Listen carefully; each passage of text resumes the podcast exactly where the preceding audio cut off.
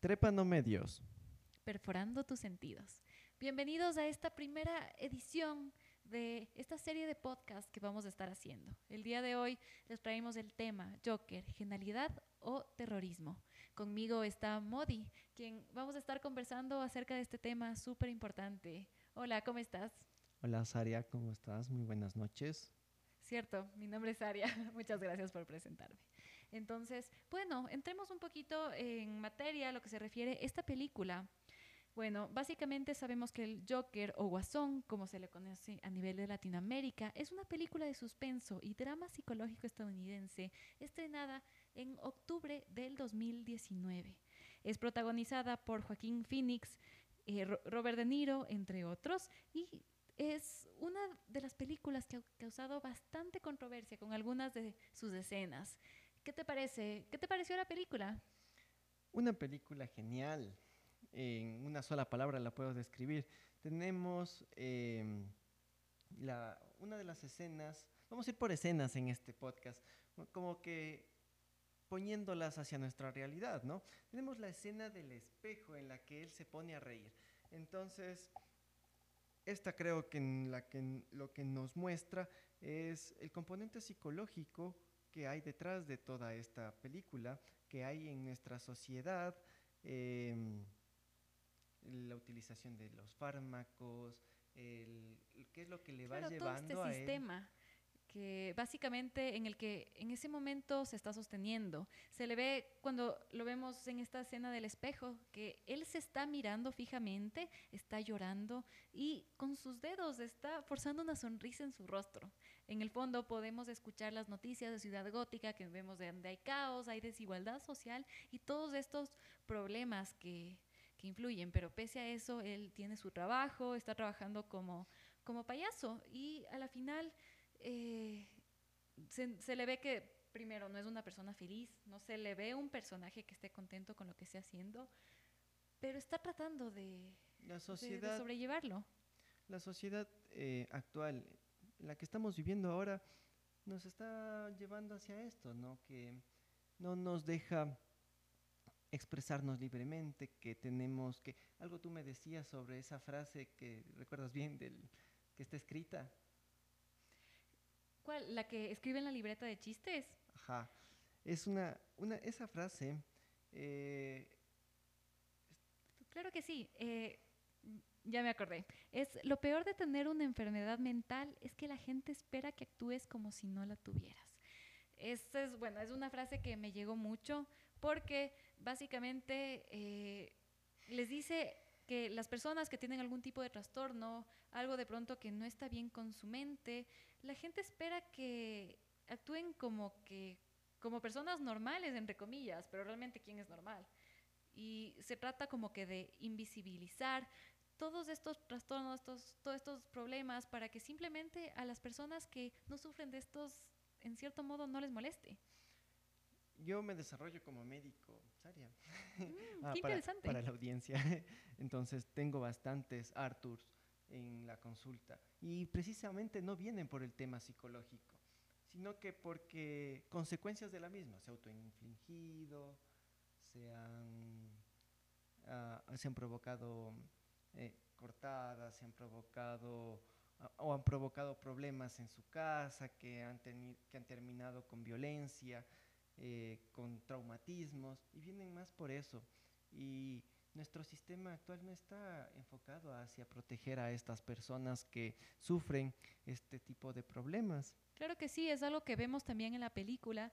Existen escenas donde claramente podemos ver que, si bien es cierto, el personaje principal, Arthur, está recibiendo ayuda psicológica por parte de un servicio social, pero después eh, le informan que por recorte de presupuestos ya no se le va a poder dar la medicación, ya simplemente no va a poder seguir gozando o teniendo este tipo de ayudas. Y eh, obviamente se suma esta parte a eh, todos estos problemas que tiene ya este personaje, la parte familiar que vive con su mamá, que necesita prácticamente ayuda para su aseo, para su alimentación. Entonces, y es una carga para este personaje que como que se sigue acumulando toda esta parte social que, que va generando un cambio en, en esta persona. Hay una parte en la que dice, le pregunta, ¿no? Si tiene pensamientos negativos. Y le dice, solo tengo pensamientos negativos. Y la trabajadora social no hizo la referencia, no, no, no, no le puso más atención y no se sabe que tenemos un asesino oculto y nuestra sociedad que no, no, no prioriza la salud mental. Todavía vivimos en que si, ah, tú vas al psicólogo, estás mal, si tú vas al psiquiatra es que estás enfermo, que estás loco. Entonces dejamos de lado ese, el estar sanos, el estar bien con nuestra mente. Salud no es solo la ausencia de, de enfermedad, como... Sino el estado completo de bienestar. Entonces es algo que tendríamos que ir cambiando y que se está dando mucho en nuestra sociedad. Otra escena, por ejemplo, la que cuando comienza con los asesinatos, una de mis favoritas es en la que asesina al amigo que le dio el revólver. Y ah, era un amigo payaso, si bien, si bien lo recuerdo. Entonces, le da el, lo, asesina y me gusta esa, esa forma que lo lleva el, el director de dejarte en un suspenso si va a asesinarle al otro o no. Entonces, era importante eso. Si le asesinaba era que le importaba lo que hubiera pasado con él.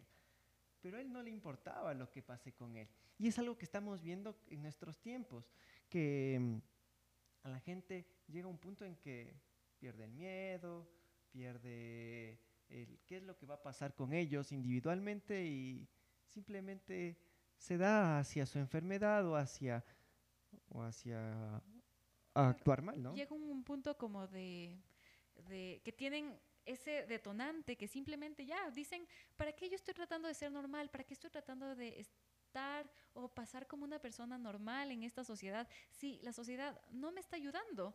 Eh, en el caso, volvemos al personaje, simplemente ya no podía recibir medicamentos, eh, ya, ya no estaba... Eh, prácticamente ya no estaba recibiendo la ayuda que necesitaba y llega el punto donde... empiezan los asesinatos, ¿no? Y, y, les asesinan a los... A los los corredores, corredores de bolsa. recuerdo que son. Sí, son corredores de bolsa y la gente reacciona, ah, qué bueno que les mataron. Claro, les consideran un héroe, dicen, wow. Imagínate. Y ahí sale a relucir todo, todo este resentimiento social que existía en Ciudad Gótica por la eh, gran cantidad de problemas que tenían y eh, la desigualdad que, que se veía.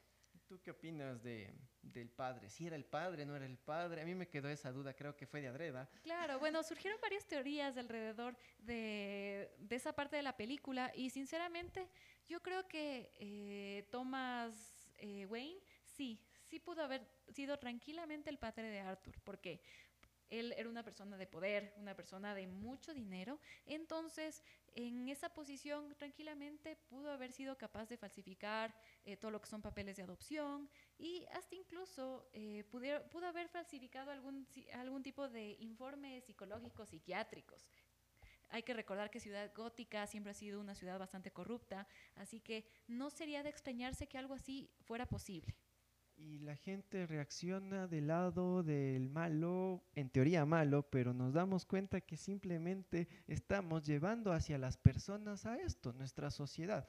Le estamos llevando o empujando a esto con nuestros malos tratos todos los días, con la presión que ponemos sobre los demás y los demás ponen sobre nosotros y creemos que está bien aceptar un maltrato, un día, dos días, pero toda la vida, 20 años en tu trabajo, que tu jefe te explote, entonces... Claro, va a llegar un punto donde te va a empezar a afectar. Donde se va a quebrar. Hasta aquí llegué y... Exactamente.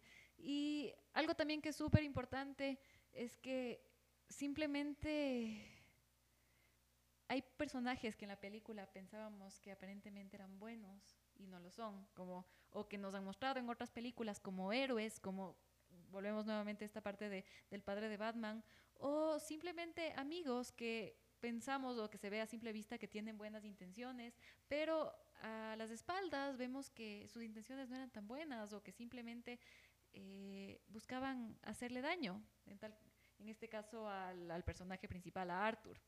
Entonces, este trasfondo psicológico es algo que está muy actual en, en nuestra generación.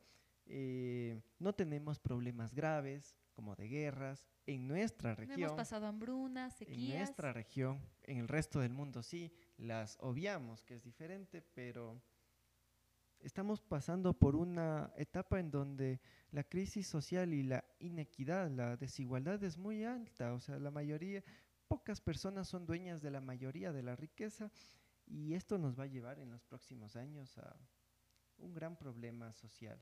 Un- ya vemos en Latinoamérica cómo, cómo se está levantando, como en otros países también eh, existe este descontento y ya no importa nada. En la escena, creo que de las escenas que marcan el cambio son en la que él se acepta tal como es, se acep- acepta su acepta su enfermedad y se la y se deja llevar por ella y no es algo que debería pasar. Aceptar la enfermedad la sociedad debe aceptar, pero no nosotros No, yo creo que sí. La persona yo creo que sí, debe aceptar, decir, ok, tengo este trastorno, pero ¿qué puedo hacer para que no afecte tanto mi vida, para que no me haga daño? pero desemboca en violencia. Claro, y te pones del lado de, estás del lado del malo. No es estar del lado del malo, pero yo sí es creo que es súper importante informarse, decir, ok, esto me está pasando, ¿por qué? Y simplemente decir, esto no es mi culpa, tengo estos pensamientos, pero ¿qué puedo hacer para evitar de pronto ser violento, evitar herir a las demás personas? Por ahí también puede ser. No, Si- no negar algo, porque yo creo que mientras más lo reprimes, más niegas ciertas circunstancias que necesitas aceptar, que necesitas sacar, eh, vas a ir para, para peor. Y eso a veces pasa con muchas emociones. Y al final dispara y no importa nada. Esa creo que es la escena que da el giro y el nacimiento del Joker cuando va al programa, ¿no? Sí, cuando sale bailando y eh, de hecho la actitud que tiene eh, se nota que es de una Canchero. persona plena, exacto, es- es otra manera de decirlo. Se, a diferencia de cuando, por ejemplo, cuando está sin, sin su traje de, de payaso, eh, se le nota que cuando está con la cara pintada puede ser el mismo, puede Hay ser tan ahí. excéntrico como él quiere y eso siente que puede expresarse, siente que puede ser el mismo y obviamente aprovecha el momento para eh, prácticamente decir todo lo que piensa aprovechando que está en televisión al aire libre y obviamente eh, sabemos cómo termina esa escena. Sí, aquí nos traen una, una vieja teoría política que nos ha dejado muchas cosas. Sin Dios, sin amos, sin Estado, sin política, llegamos a la anarquía. El Joker es una representación de la anarquía que tal vez se basaron en muchos anarquistas que causaron grandes revueltas. En las principales revueltas como en la Comuna Parisina, como en la Revolución de Chicago, del primero de mayo, que recordamos el Día de los Trabajadores, si recordamos a este, a este niño de 16 años que de- le disparó al archiduque eh, Francisco Fernando, causando la Primera Guerra Mundial. Entonces decimos, bueno, el Joker, eh, cierto es que está, estamos poniéndole el arte de fondo, el arte cinematográfico, Claro, todo- grandioso, toda esta parte musical, estos planos espectaculares. pero tenemos muchos Joker en nuestra sociedad. Ya Gabrielo Príncipe, el que asesinó al archiduque, 16 años. Imagínate en qué momento a él no le importó nada, o sea, no le importó que le metan preso, que le disparen, nada, no importó. Eh, y para unos fue un héroe, para muchos fue un héroe, para todos los serbios, pero para otros fue un terrorista y estuvo preso, murió de tuberculosis, en una sociedad desigual, en una sociedad en la que te va llevando hacia esto y estamos normalizando, estamos normalizando que la sociedad sea así y no recordamos de que se puede vivir mejor o que que podemos ser parte de, de, de ese cambio, de generar el cambio. entonces para ti qué, qué es un es genialidad o terrorismo Saria Bueno, para mí, eh, debo decirte, Modi, que creo que es una genialidad la película. Me encantó desde la primera escena. Me, me parece excelente la manera en la que retrata todo lo que son los trastornos mentales, hace visibles ciertos aspectos, ciertas cosas que a veces eh, no nos damos cuenta. puede ser simplemente que tenemos un Arthur sentado al lado de nosotros en el bus. Puede ser que ni siquiera que no Riéndose, ¿ah? puede ser que se esté riendo, puede ser que simplemente sea aquel paciente que, que, que le atendimos un día, puede ser aquel guardia que nos abrió la puerta y que nos de pronto nos, nos, dio un buenos días y nosotros no le contestábamos porque estábamos apurados, etcétera. Puede ser cualquier persona. Y, y el hecho de que no se esté tomando la importancia necesaria a estos problemas es bastante preocupante porque cualquier rato puede surgir otro villano, otro Joker. Y los hay, ¿no? Los hay en menos, en menos mmm, impacto político, pero los hay. Entonces, no nos dejemos tratar mal, no tratemos mal a los demás, tratemos de llevar un ambiente sano. Y antes de, de, terminar, sí me gustaría conocer tu opinión, Modi. Dime, ¿tú crees que es genialidad o terrorismo? Creo que es una genialidad. El, los colores, me encantan los colores que utilizaron, amarillo, rojo, verde, azul, eh, son geniales. Eh, el cómo se va dando, el suspenso que te ponen, eh, es, algo, es algo magnífico.